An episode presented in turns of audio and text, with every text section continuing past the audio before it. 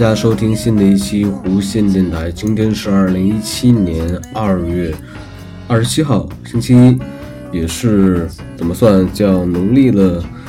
不知道几月几号，反正今天是龙抬头。早上我也象征性的剪了一下头发啊，剪了一下头发，应该是能有好运还是怎样，也不太清楚。啊，一架飞机飞过去了。就是没看见，但是我听到飞机的声音了，大家应该也能听见。上期节目呢，我说我更新了设备，然后解决了一系列的录音的问题。我也回头听了一下，确实是有改进，有改进，然后还不错。我个人认为还不错，当然距离那些优质播客当然差的十万八千里了。但对于我个人来说，相比之前我录的一些节目。已经算是一个非常大的提升了，非常大的提升。而且我上期节目说，我说呃，这个四十八 dB 和零 dB，我好像还是有点误区。我看了一下，在我的录音软件有一个录音叫啊 Audacity 还是什么名字来着，我忘记了。它里面呢也有这些数字，但是它。左边呢是负几负几负几，然后在中间呢是零，然后在右边就是正常的加一加一加几。后来我才发现，原来这个声音呢是负多少多少，比如说负四十八呢，它可能就是一个比较小的音量，然后随着负三负二负一零到零可能是一个正常比较好的音，然后加一加二加三加四一样的，它会音量会提高。所以我上一期节目里面说。什么数越小声音会越好，其实是错误的。我在这里面纠正一下，免得大家会误会。嗯，我想说什么来着？最近我一般说话都不打草稿啊，就是录节目很少写东西，提前写点东西，当然很不专业，但是我感觉这样说起来的话会更随意一些。先说播客，我可能之前也提过说。小的时候非常喜欢听广播，就是那种小盒子类似那种的收音机。呃，你可以听呃什么中央人民广播电台，不知道大家小时候都听没听过中央人民广播电台？还有后来啊音乐之声 Music Radio 啊，相信大家都听过吧？我记得有一阵特别火的时候，公交车都会放 Music Radio，然后里面会有很多好听的音乐。但现在。我也不知道是公交车司机不浪漫了，还是因为生活压力越来越大，然后人们变得不那么苦中作乐了。像以前，呃，就记得是我学画的那个时间，大概高中高一、高二的时间学画画。那个时候，哎呀，反正也是很烦了。但是我记得坐公交车的时候。在中午啊，应该是中午的时间，我坐在公交车上，人不是非常多，但还是有很多人。然后车上放的呢，就是 music radio。在呃音乐没响起之前呢，大家我观察的表情都是非常，不能说很愤怒，或者说很怎么怎么样愁云满布，但是都不是一个开心的状态。有的在打电话。可能是接领导的电话，或者说他本身是一个小领导在给员工打电话，或者老师啊、孩子、家长之间沟通打电话，就种种各色各样的人都在公交车上面。然后这个时候呢，可能是到了整点吧，他会有一个整点音乐，还整点播报，然后就想起来 music radio 那个非常标志性的呃音乐，什么 music radio，什么音乐怎么怎么样那种的。然后就开始放音乐了，我记得应该是想不起来是哪首歌，是范玮琪的还是张靓颖的，我想不起来，反正是一首还算很欢快，在当时那个年代很流行的一个音乐。然后大家的表情就不一样了，伴随着公交车里面的这个 music radio 里面的播放的音乐响起，大家有的竟然都跟着哼起来了，有跟着哼那个。哎，music radio，当当当当当当，哎，那个音乐是怎么来着？什么 music radio？哎，我忘了那个音乐是怎么样，反正还挺好听的。大家有的就跟着哼起来了，有的呢就接着听里面播放的音乐，也会跟着小声哼，当然不会那么大声去唱，但是明显会感觉到气氛不一样了。也就是说，也是没法说。我刚才也停了一下，我在想为什么呢？现在呃很少能见到这种场景了，即使反正很难见到这种场景了，就在公交车里面。很少能看到司机再去放一些音乐，然后去享受。虽然不是很不是很快乐，但是在这种忙碌中，这种嗯还算有一点忙忙碌和烦闷的状态中，自己找一点乐趣，去放一些音乐，这样的事儿，我现在是遇到的比较少了。但是可能现在坐公交车也比较少。但是有一阵子去咱班学习那个时间段也是经常去会坐公交车，但是我一次也没有遇见过。我在想，可能是公交车上的喇叭坏掉了，还是司机认为不安全？但是反正就是没有这种状态了吧。还有呢，就是，呃，我想说什么来着？想说，呃，还是还得回到。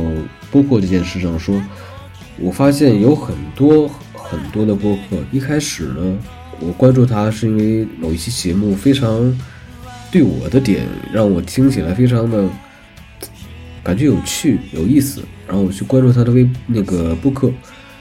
但是可能是因为做播客的人也不可能百分百全力做播客，他也会有自己的生活，也会有自己的工作。也会有一些事情忙碌而忘记做播客这件事情，那么有一些播客就会暂停去暂停去更新，有的可能就一直都不更新了。像我最早之前播客里面说有一个叫混响电台，后来也没更新了，嗯，但之前录的很多期节目就保存在上面，没事还可以听一下。还有就是。很多辆类似的吧，因为各种种种原因，它就突然不更新。像我最早之前说，我刚刚买人生中第一个呃苹果手机，那是在二零一二年的时候。完了，我发现里面有一个非常有趣的东西，叫做 Podcast，呃，还是 Podcast，Podcast 吧，呃，就是播客。里面呢，我发现哇，原来这么有趣，有各种各样的电台，然后。呃，可以听到不同人的声音，然后他们在讲故事，还是怎么怎么样，非常有趣。于是乎，就无意中搜到了，也他可能也是首页推荐的一个节目，叫做《滴答》什么的，《滴答》好像叫做《滴答》啊，是一个女主女主播，里面好像是她那个时候好像还在上学，是上大学，还没有毕业，我猜啊。里面会读一些文章，啊，是他的粉丝通过发邮件写一些他们的故事，然后发给他，然后他去读。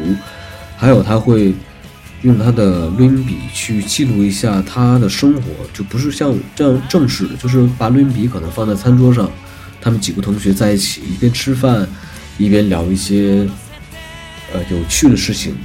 我记得有一期，我现在好像还保存在。我的三六零云盘上还是哪里？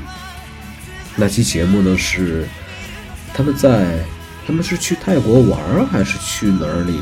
然后几个人在某个人的家里面，一边吃饭，一边讨论着一些事情，啊，感觉非常生活，非常的惬意，非常的不那么做作，呃，非常有意思。呃，当时听的时候也是。晚上听嘛，因为那个时候都睡不着。你似乎就喜欢上了这个节目，就把它定了下来。后来，呃，怎么说？嗯，出现了新的这种播客平台，比如像荔枝 FM。我最早接触的就是荔枝 FM。那么，因为在 Podcast 上，你下载节目都是那种高质量的，动辄都是七八十 MB，然后不太方便。于是乎，我就转战了荔枝 FM，他们可以那里面可以选择这种低音质，还有高音质，然后可能低音质的节目，如果说正常它是七八十 MB 的话，通过它的一些转换呢，然后你下载一些普通音质的，可能才十几 MB 到头了，有的甚至更小。于是乎下载也非常方便，回到荔枝上面了，然后我就。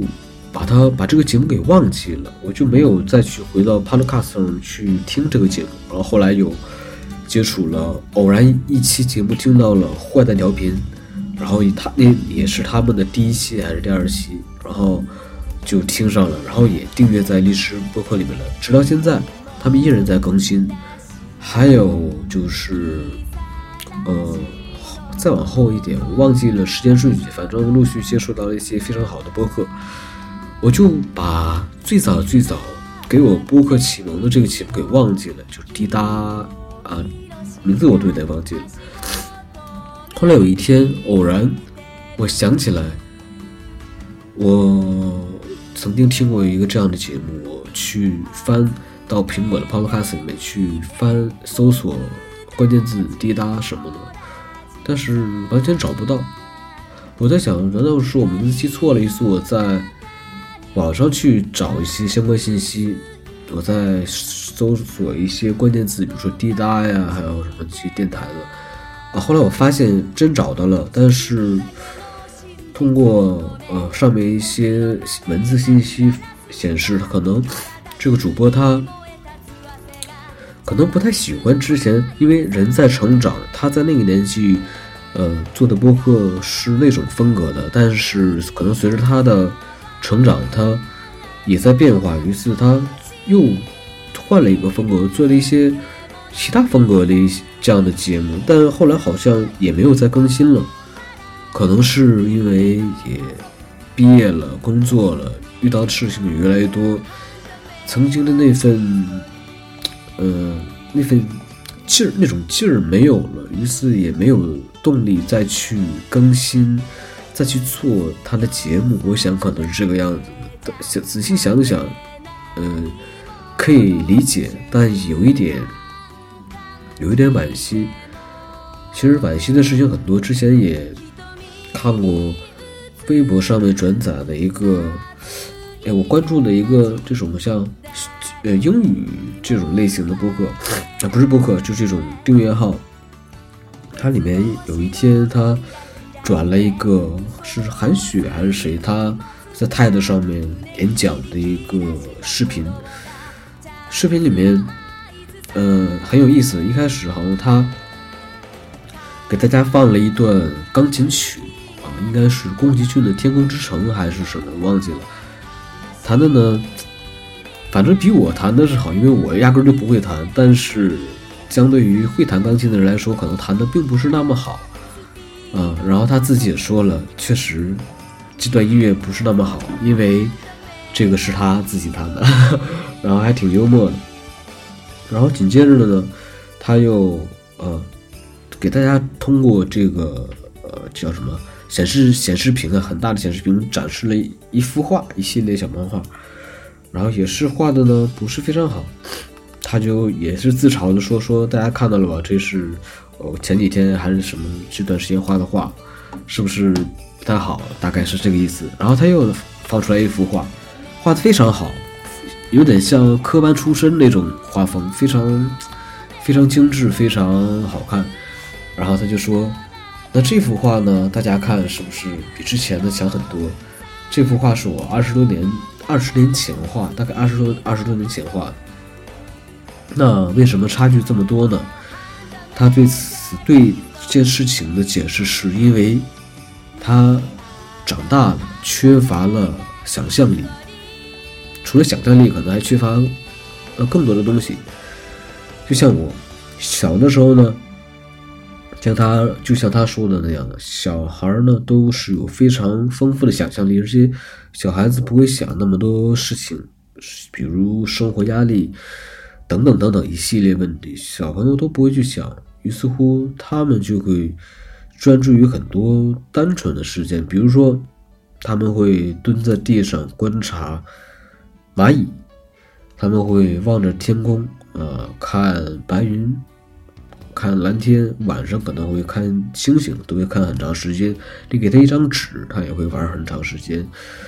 呃，拿着一朵小花看也能看半天。就是在他们的世界里面，很多东西都是最原始的状态。他们的眼里的世界，跟长大之后我们成人眼里的世界，那真的是完完全全压根儿就不一样的。呃，这也是一件非常悲哀的事情。小的时候呢，老师让我们写作文都。习惯性的让我们写一种题材，就是你长大之后想去做什么。可能这个我们父母那个年代，可能老师也会留这样的作文题。我说你长大之后想做什么呀？可能有的小朋友说长大之后我想做科科学家，想当什么医学家等等等等之类的。有的说我想当音乐家，怎么怎么样的。但是长大之后，又有多少人？又有多少人？真正实现了小时候说过的那些理想的，可能有，但也可能非常少吧。就像我呢，小时候可能也会想说，长大之后会当个呃唱歌的，或者是当个音乐家，或者说怎么怎么样。但是长大之后你会发现，你小时候单纯那种理想愿望，长大之后是很难去实现的。你需要很多东西去支持你的这个理想，比如说钱，比如说你自己自己能不能有这份毅力，还有你能不能克服压力，你能不能对抗这个社会的这种规矩，等等等等一系列问题，呃，都会阻碍你去实现你的理想。所以说，哎呀，我都不知道该说什么好了。嗯，然后也非常，最后还是这期节目先这样吧，因为确实没有什么太多可说了。我就是非常愿意有时间呢，记录一下，记录一下一时间一段时间的状态。然后，然后这个播客可能现在看不出来它的作用是什么，但是希望五年、十年之后，我再回来听我以前做过的播客。应该是一个非常好的体验，呃，然后呢，也是希望同样做播客的你，是或者说听播客的你呢，能怎么样？怎么说？能把你喜欢做的事情呢，不要忘记它。尽管你现在可能做不了，但是不要忘记它。比如说，年轻时候的你非常喜欢弹吉他，但是长大之后。生活压力、工作压力使得你非常忙碌，没有时间走去弹吉他。但是，不要把你喜欢弹吉他这件事情忘记。然后，如果真的能抽出一点时间的话，可以弹一下。诸如此类，希望大家不要忘记自己最喜欢的东西是什么，不要把它丢掉，哪怕暂时封存十年，甚至是更久。但是，希望你有一天。再把它打开，再重新的取回它，好不好？然后这期节目先这样，然后我们下期节目再见。同样都把音乐拉上去，我们这期节目就结束了，拜拜。